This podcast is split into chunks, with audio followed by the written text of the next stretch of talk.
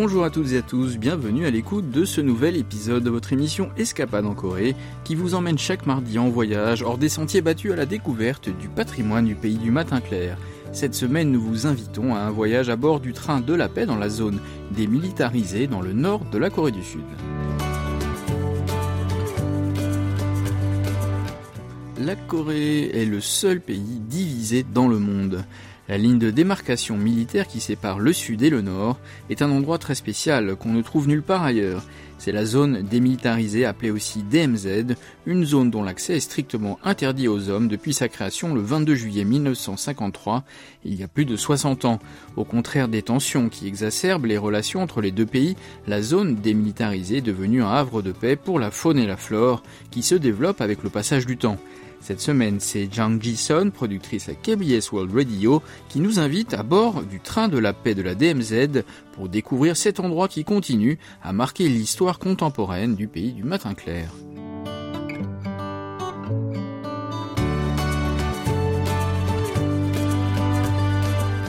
Le mois de juin est important pour les Sud-Coréens qui, le 6 juin, commémorent les soldats et les civils qui ont donné leur vie pour le pays et le 25 juin, le jour où la guerre de Corée a éclaté. Le train de la paix de la DMZ est un bon moyen pour eux et pour les touristes étrangers de se rappeler l'importance de la paix. Il fonctionne une fois par jour, du mercredi au dimanche, au départ de la gare de Séoul jusqu'à la gare de Bekmagoji et peut euh, transporter jusqu'à 150 passagers il est donc conseillé de réserver à l'avance.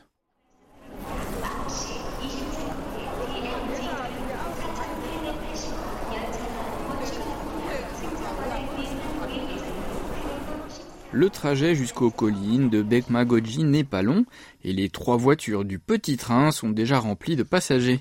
Notre guide Jason rencontre un vieux couple britannique qui voyage au pays du matin clair pour la première fois avec leur belle-fille sud-coréenne. La femme, nommée Mavis, dit qu'elle est excitée et préoccupée en même temps par ce voyage dans la zone démilitarisée. Écoutons-la.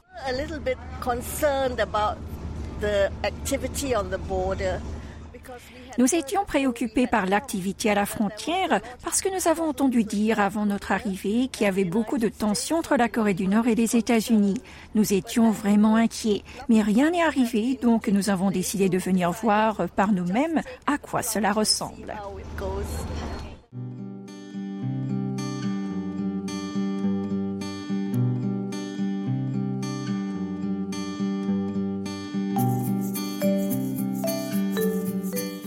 Contrairement à d'autres trains, l'intérieur du train de la paix de la DMZ est décoré de couleurs vives. Des mots tels que paix, amour et unité sont écrits sur les murs en plusieurs langues. Après avoir quitté la gare de Séoul, le train prend la direction du nord, en passant par Dongdujeon, Hantangang et Yeoncheon. Cela prend environ 2 heures et 20 minutes de Séoul pour arriver à la destination finale, la gare de Begmagoji. Lorsque le train passe par Yeoncheon, Jison aperçoit un monument de pierre marquant la ligne du 38e parallèle.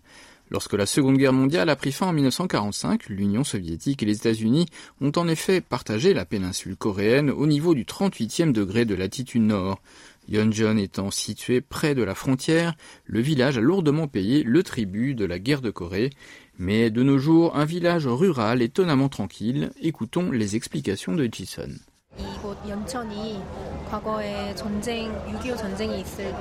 Les dévastations de la guerre à gauche de la ville de Yeoncheon sont encore très visibles, si bien que la ville entière est considérée comme un musée de la guerre. Mais le paysage est pourtant si paisible, comme n'importe quel autre village agricole. Le train avance doucement, ce qui nous permet de regarder par la fenêtre depuis nos sièges confortables. C'est difficile de penser que la zone a été autrefois horriblement ravagée par la guerre.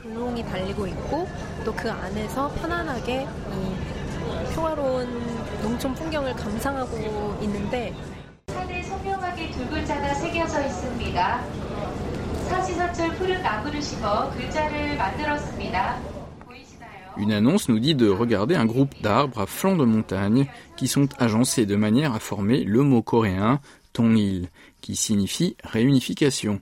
Le train de la paix continue son chemin vers le nord avant d'arriver enfin à la gare Bekmagoji où la voie ferroviaire prend fin.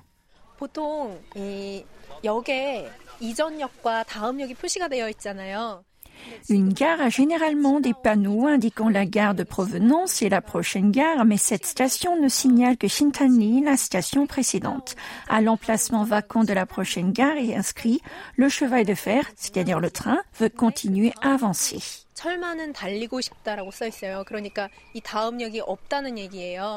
Cette ligne appelée Gyeonwon reliait Séoul en Corée du Sud et Wonsan en Corée du Nord actuelle.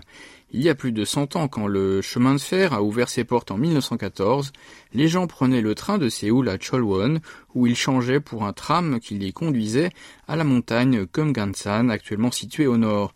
La distance entre Séoul et la gare Begmagoji est de 94 km, auquel il suffit d'ajouter 25 km pour se retrouver au pied de ce mont emblématique qui est considéré comme la plus belle montagne de la péninsule coréenne, mais malheureusement le chemin de fer se termine ici, repoussant à une date incertaine le jour où les deux Corées réunies, tous les Coréens pourront visiter Komgansan.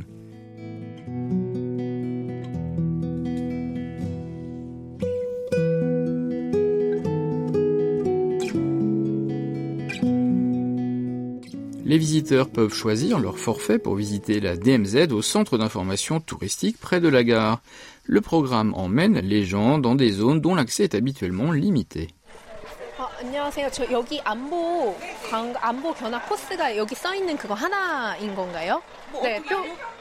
Jason a choisi un parcours de 4 heures qui comprend un long moment dans la zone démilitarisée et une promenade le long de sa frontière sud clôturée. Le bus de 45 places est rempli au maximum. Il conduit les touristes au village d'Urumi, où vivent actuellement environ 500 habitants. Les villageois travaillant dans les champs aux alentours sont à peine visibles, tant ils sont occupés à cette période de l'année. Le centre du village est souvent utilisé comme abri antiaérien. Pas plus tard que l'année dernière, les habitants du village s'y sont réfugiés lorsque la Corée du Nord a tiré des coups d'artillerie en direction de Yonchon. Oh. 철문 안쪽에 또 철문이 하나 더 있고요. 문이 그러니까 세 개나 되네요.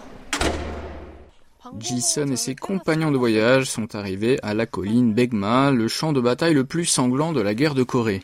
C'est une petite colline qui s'élève à seulement 395 mètres au-dessus du niveau de la mer, mais qui a une importance stratégique car elle sert de porte d'entrée vers Séoul et le reste des régions centrales. Pendant dix jours, du 6 au 15 octobre 1952, le contrôle de la colline a changé sept fois de main au cours de douze missions, laissant environ 10 000 soldats chinois morts ou capturés et près de 3500 victimes sud-coréennes.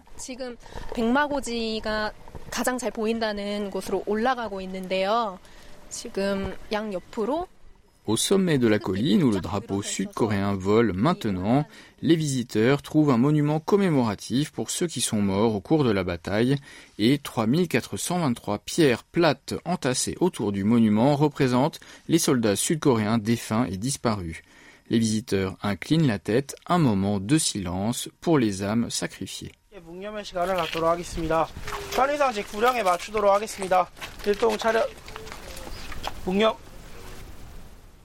Derrière le monument, il y a un point de vue où l'on peut obtenir une bonne vue sur la colline Begma.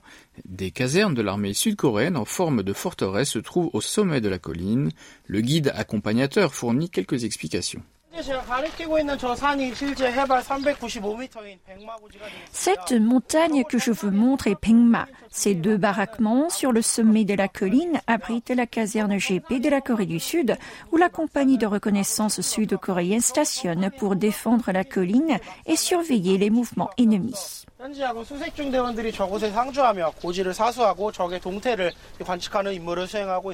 Juste à côté de la colline Begma se dressent deux montagnes nord-coréennes que les troupes ennemies utilisaient comme base arrière pendant les combats. Il se dit que Kim Il-sung, le leader nord-coréen de l'époque, aurait arrêté de manger pendant trois jours après avoir perdu la bataille de la colline Begma et les vastes champs de Cholwan.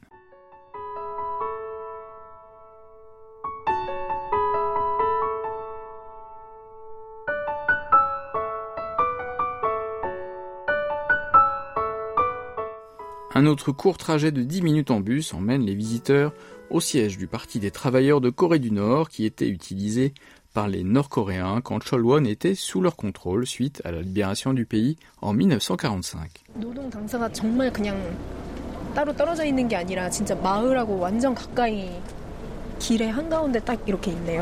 Le bâtiment détruit par les bombes, symbolisant aujourd'hui la tragédie de la guerre, est situé non loin du village, juste à côté de la route.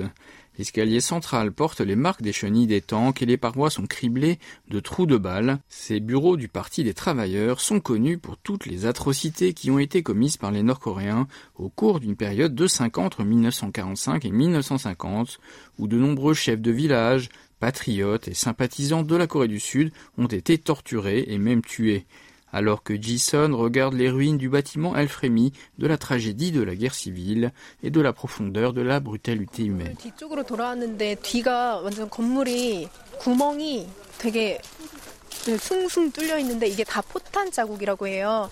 Jusqu'à présent, tous les lieux visités étaient accessibles au public, mais le bus passe maintenant par un poste d'inspection et pénètre dans la zone civile restreinte. La police militaire accompagne les touristes et il est interdit de prendre des photos. Le premier arrêt dans la zone de contrôle civil est l'observatoire, qui offre une vue imprenable sur la zone démilitarisée et la ligne de limite nord.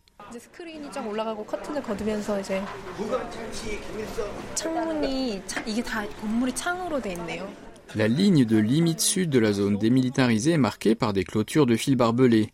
Au-delà des clôtures se trouve la zone de nature luxuriante démilitarisée et la distance entre les lignes de limite sud et nord est censée être de 4 km, mais la Corée du Nord a progressivement déplacé sa ligne vers le sud sous prétexte de réparation. C'est ce qui explique la guide du lieu.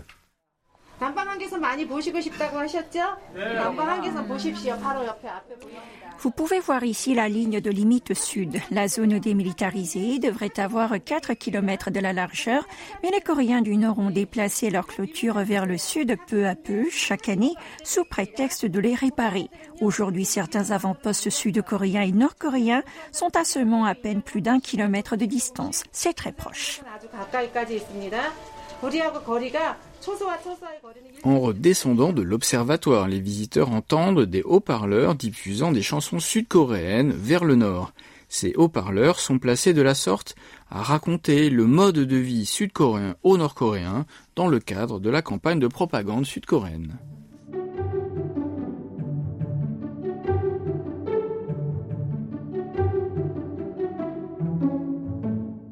L'étape suivante est une visite du pont Kumgangsan construit au-dessus du fleuve Hantan.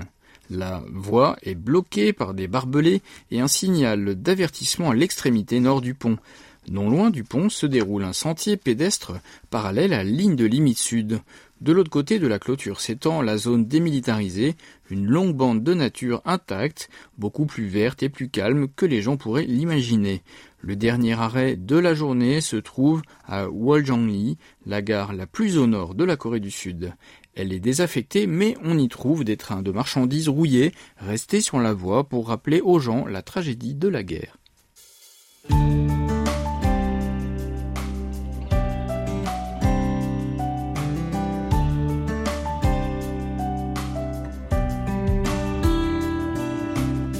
Après ce voyage ferroviaire particulier, il est temps pour Jason de rentrer à Séoul. La semaine prochaine, elle nous emmène dans la ferme du café Santiago à Goheung, dans la province de Jeolla du Sud.